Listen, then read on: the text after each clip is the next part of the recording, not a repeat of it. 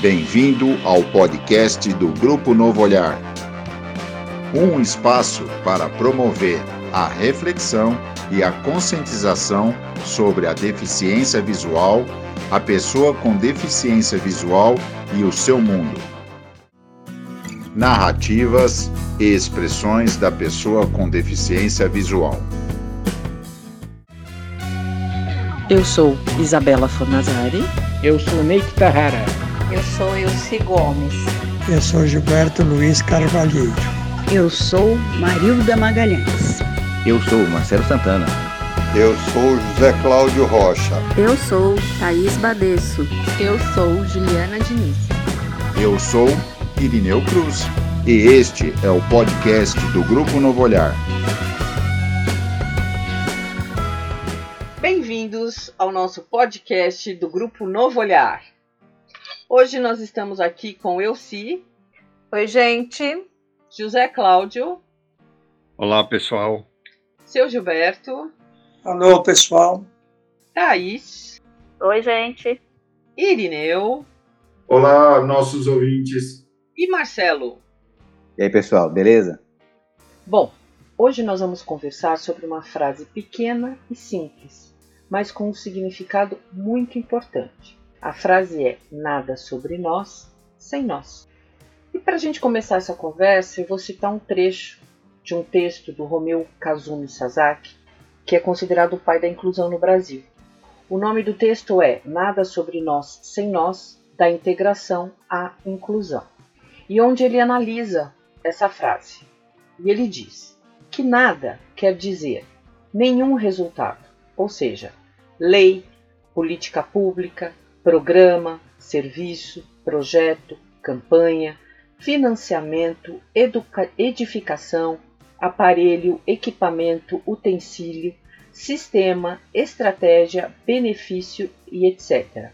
Cada um desses resultados se localiza em um dos ou mais de um dos ou todos os campos de atividade, como, por exemplo, educação, trabalho, saúde, reabilitação, transporte, lazer, recreação, esportes, turismo, cultura, artes e religião. Sobre nós, ou seja, a respeito das pessoas com deficiência. Estas pessoas são de qualquer etnia, raça, gênero, idade, nacionalidade, naturalidade e etc.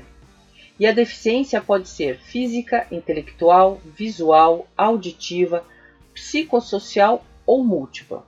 Sem nós, ou seja, sem a plena participação das próprias pessoas com deficiência. E esta participação, individual ou coletiva, mediante qualquer meio de comunicação, deverá ocorrer em todas as etapas do processo de geração dos resultados acima referidos. Então, Juntando as palavras grifadas, temos nenhum resultado a respeito das pessoas com deficiência haverá de ser gerado sem a plena participação das próprias pessoas com deficiência. Em outras palavras, as pessoas com deficiência estão dizendo: exigimos que tudo que se refira a nós seja produzido com a nossa participação. Por melhores que sejam as intenções das pessoas sem deficiência, dos órgãos públicos, das empresas, das instituições sociais ou da sociedade em geral, não mais aceitamos receber resu resultados forjados à nossa revelia, mesmo que em nosso benefício. O lema comunica a ideia de que nenhuma política deveria ser decidida por nenhum representante sem a plena e direta participação dos membros do grupo atingido por essa política. Assim, na essência do lema Nada sobre nós sem nós está presente o conceito de participação plena das pessoas com deficiência.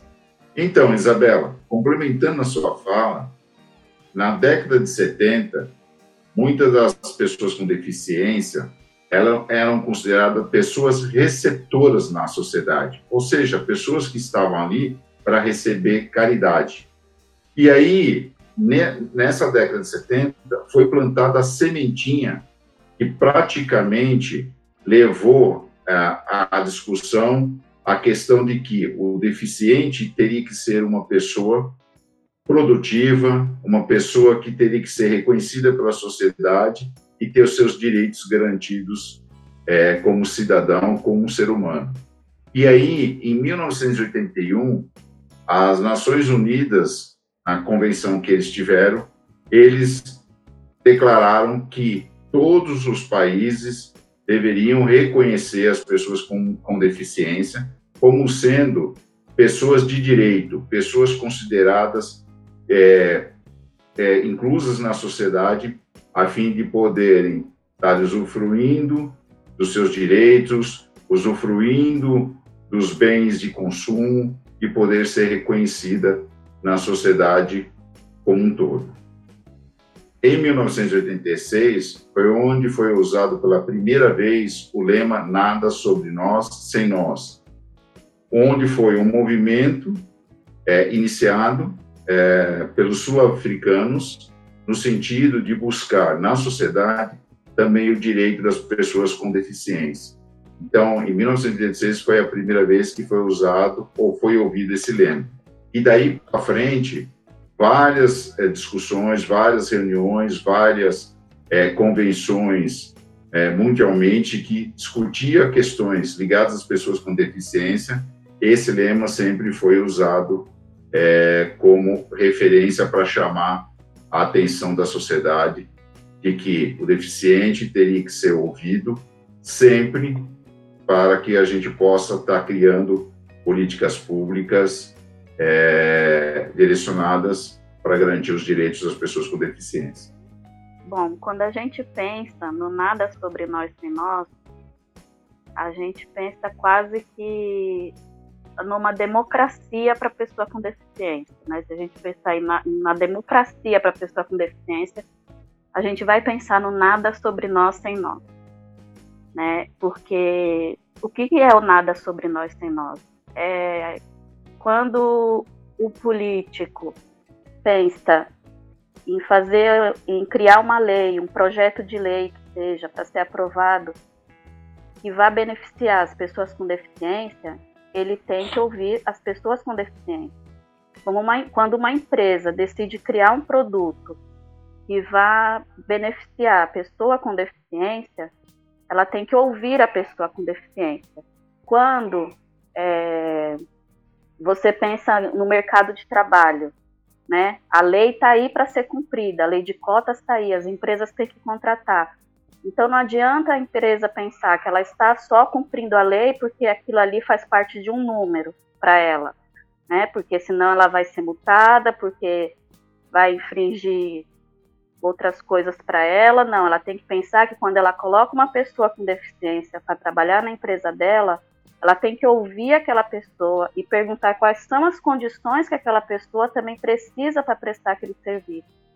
E também não colocar a pessoa ali para cortar um papel, para contar a folha, né? Porque as pessoas com deficiência, elas também buscam qualificação.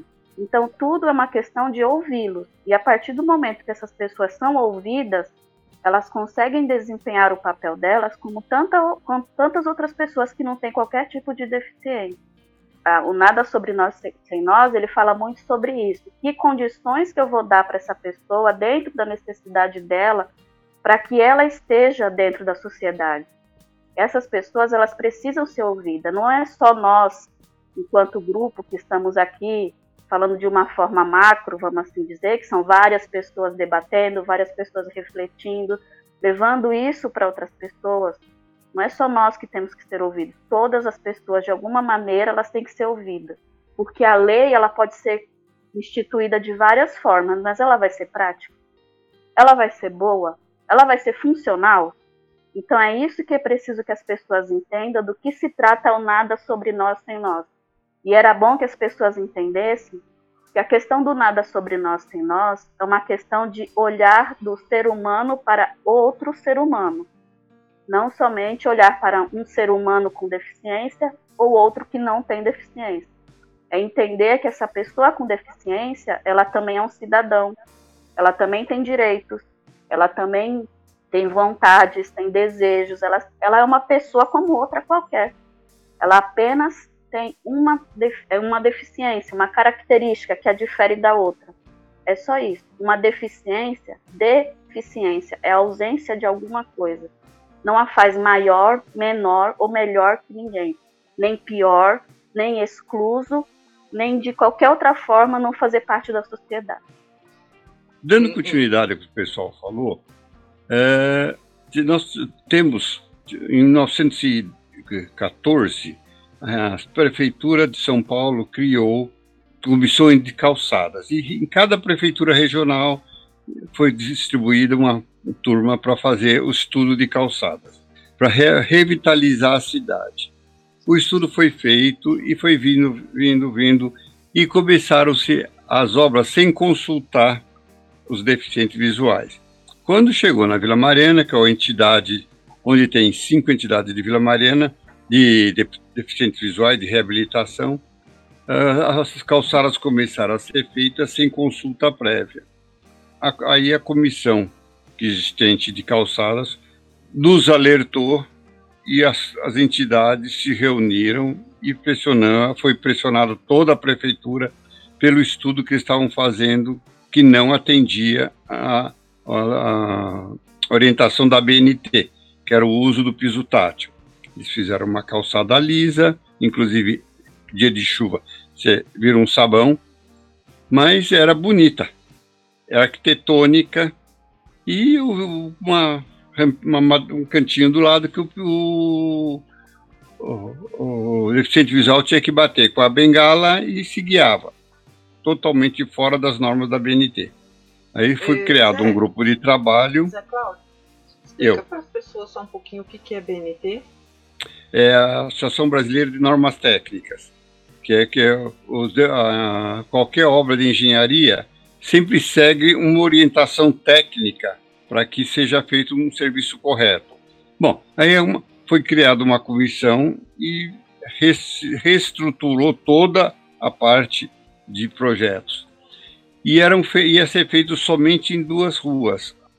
Essa comissão é, foi conversar com o, o, prefeito, primeiro com o regional, do regional fomos uma, a conversar com o prefeito, a obra foi paralisada, foi refeito um novo estudo, e aí foi feito o projeto novo, abrangendo mais ruas, e, e foi iniciada a obra que hoje está em fase de conclusão de instalação do piso tátil. Mas é aquele nada sobre nós sem nós. Nós tivemos, tivemos que a comissão de cegos intervir, porque senão ia sair uma porcaria mal feita sem consulta nenhuma de cegos. Infelizmente, a realidade, a gente tem inclusive que reivindicar a nossa.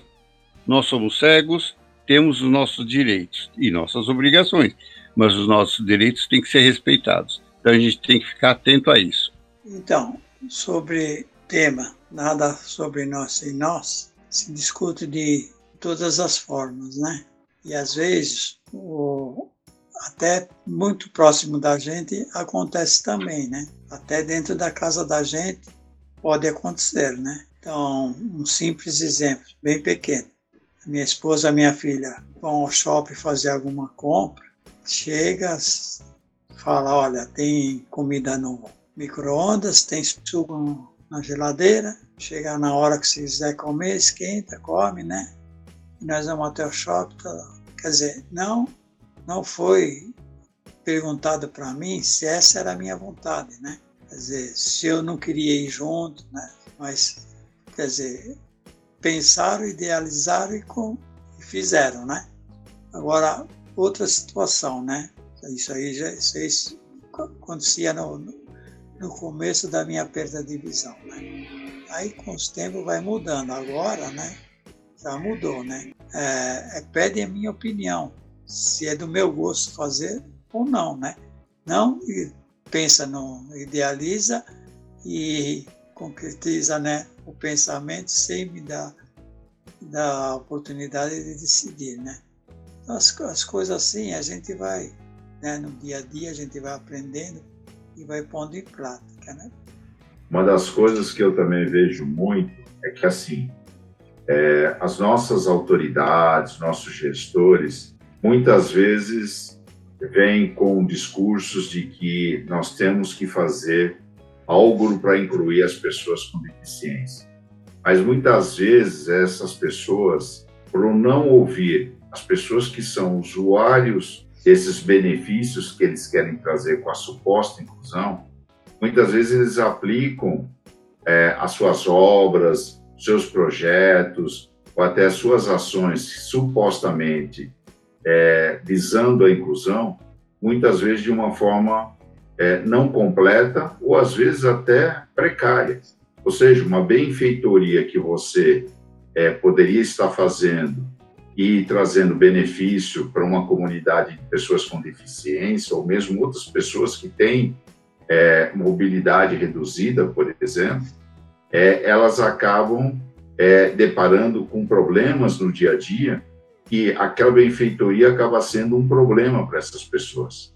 Então, é importante que essas pessoas, as autoridades, gestores, os empreendedores, eles tenham consciência dessa responsabilidade de fazer a coisa da forma correta.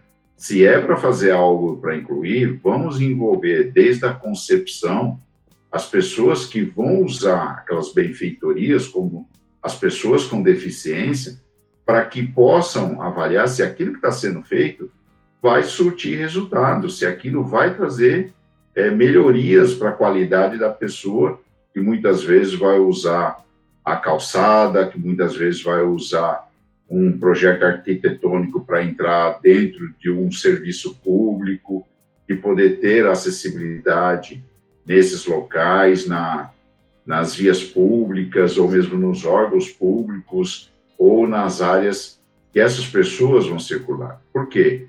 Porque no passado você não via muito deficiente na rua e hoje o deficiente está saindo para a rua. Então é importante essa responsabilidade.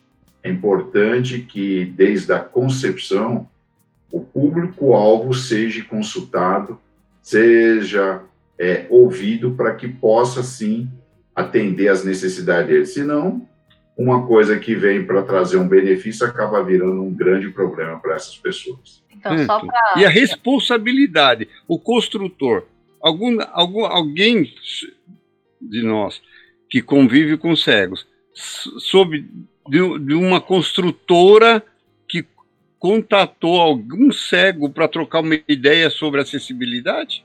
Não. Eles fazem da cabeça deles. Por isso a Ainda necessidade tem... de se fazer políticas públicas que atendam né, as, os anseios e as necessidades das pessoas com deficiência. É, política partidária muda a cada mandato, né? Mas a política, quando ela é feita realmente é, visando o bem comum e ela vira política de Estado e não política de partido, ela acaba favorecendo e acaba, acaba virando lei e acaba sendo respeitada, né? Lógico que a gente sabe que é, demora um pouco, mas ela acaba acontecendo. Quando o, o seu Gilberto colocou, o Irineu colocou essa questão de que as pessoas elas fazem as leis né, dentro de algumas situações e elas não são cumpridas, é porque justamente falta isso, né? A política de Estado, não, não a política local ali que a gente sabe que vai mudar a cada período.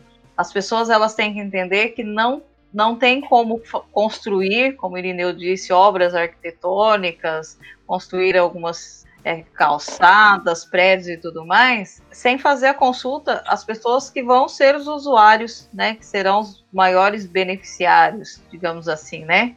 quando se pensa na questão das construções, seja de calçadas e espaços públicos, né, deveria se realmente ser consultada as pessoas que fazem uso desses espaços, né? No caso das calçadas, é, pensar aí que tem a questão dos, dos deficientes visuais que precisam do piso tátil, e aí não é qualquer piso tátil, né? Vamos combinar que a gente já viu pisos é, piso tátil colocado de forma errada em alguns locais, que levam à parede, que o orelhão foi colocado em cima, ou que o piso tátil dá a volta no orelhão e você não sabe para onde vai, é, poste em cima do piso tátil, piso tátil que em estação de metrô leva na parede. Então, assim, quem construiu, né, não pensou, quem mandou instalar não, não levou em consideração alguns fatores. E se tivesse consultado uma pessoa com deficiência, ele teria condições de dar uma, uma ideia, né, de, de colocar aí como seria a melhor forma de ser instalado.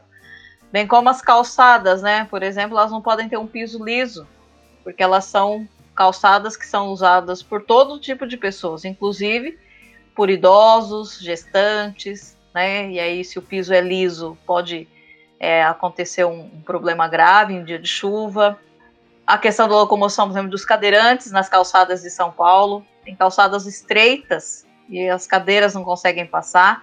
Então, prova mais uma vez que a gente precisaria ser consultado de uma série de situações que acontecem né, dentro da, que acontece de forma geral na sociedade para que a gente conseguisse viver de uma forma mais, mais tranquila, para que é, lá no futuro a gente tenha realmente uma sociedade justa é, no que diz respeito à inclusão de todas as pessoas. Porque quando a gente fala de nada sobre nós sem nós, não é uma fala somente para um grupo de pessoas com deficiência, mas sim para todas as pessoas, para toda a sociedade num todo. É isso que nós queremos com a nossa fala. Levar essa fala realmente a todas as pessoas que nos escutam. Só complementando o que a Elci falou e juntando um pouquinho de tudo que já foi dito aqui, lembrando um pouco das entidades, elas também fazem parte do nós, né?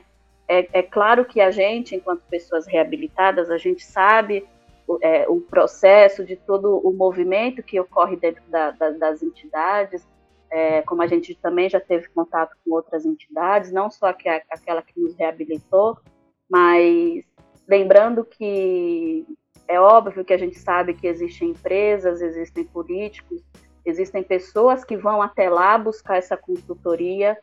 E a gente sabe que o papel das entidades tão importante para reabilitar o deficiente, seja ele com qual deficiência for, para colocá-lo de volta na sociedade, mas é importante que essas entidades elas se mostrem, é importante que elas se coloquem, é importante que elas mostrem para as pessoas com deficiência que elas estão ali não só para colocar ela de volta no mercado de trabalho, não só para colocar ela de volta para poder passear, né, ter uma vida social, conviver bem com a sua deficiência, mas é importante que essas entidades elas entendam que ela também tem que dizer, olha, nós estamos com você, nós vamos te dar um emprego em tal empresa, mas nós vamos procurar saber se a empresa está te dando condição para você exercer a sua função com a sua plena capacidade.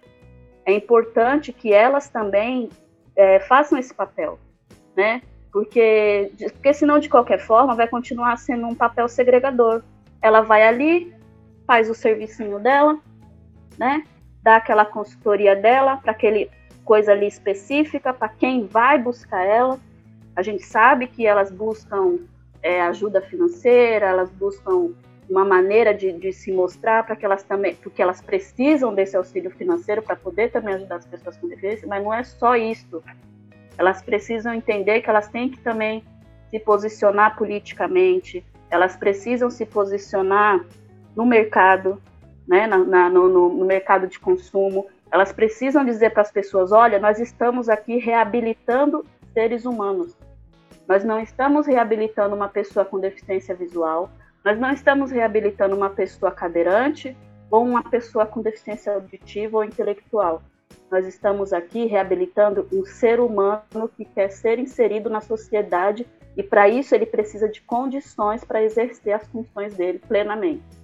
Então, nós vamos fazer o nosso papel. Esperamos que vocês, enquanto políticos, enquanto empresários, enquanto seja lá o que for, que produza qualquer tipo de coisa, seja conteúdo, seja produto que a gente vai consumir, seja o que for. Vocês têm que prestar atenção se vai funcionar, se vai ser funcional, se vai ser bom para a pessoa. Então é importante que essas entidades entendam que elas também precisam fomentar isso dentro das pessoas em que elas reabilitam. É preciso que elas fomentem isso dentro do, das pessoas que elas estão reabilitando. Olha, você sabe os seus direitos? Você sabe que existe grupos que lutam pelos seus direitos? Vocês sabem que vocês têm que falar, que vocês têm que se posicionar. Aqueles que despertarem e tiverem interesse para isso, quanto mais melhor.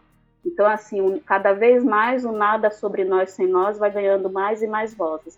É importante que elas também realizem esse trabalho. E as pessoas realmente tenham vontade de ser, né, cada vez mais donos da sua fala, né?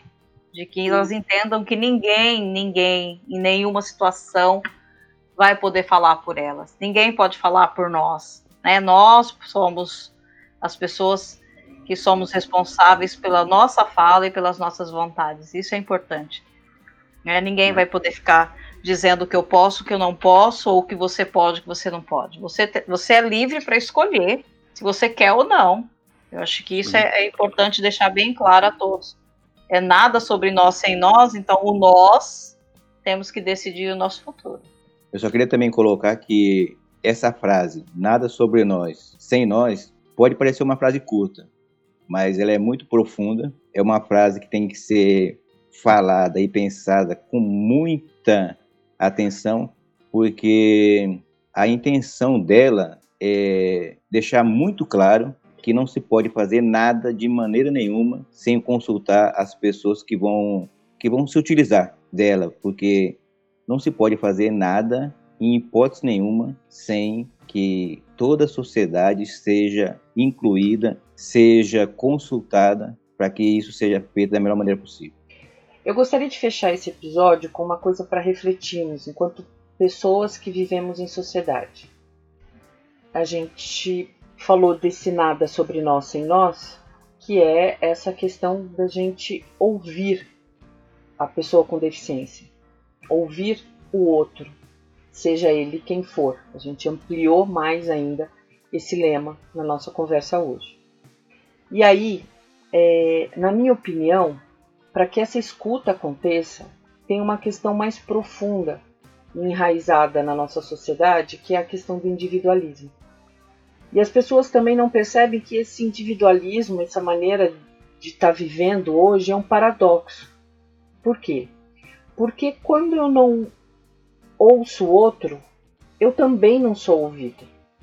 Que ao excluir o outro, eu excluo a mim mesmo de outras formas. Ou seja, que o que afeta o outro também me afeta. Pensem nisso e conversamos em outro episódio.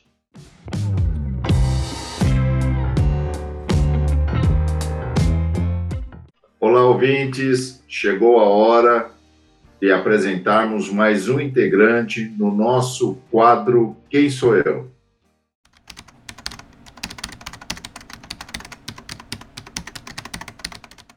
Quem sou eu? Eu sou José Cláudio, tenho seis filhos, sete netos e uma bisneta. Sou o engenheiro, tenho empresário, empreendedorista e atualmente tenho uma corretora de seguros, só uma empresa não consigo, adoro cozinhar, adoro viajar, que é o meu meus hobbies.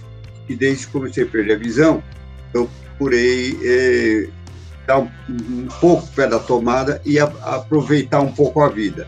Então, comecei a viajar muito, adoro cozinhar, a vida inteira gostei de cozinhar, continuo cozinhando mesmo depois que fiquei cego.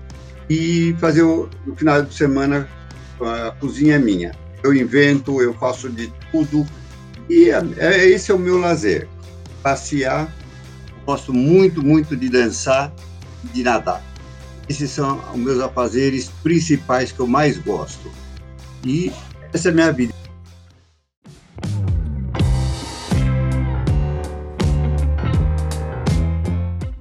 E seu Gilberto, como é que faz para as pessoas entrarem em contato com a gente? É fácil.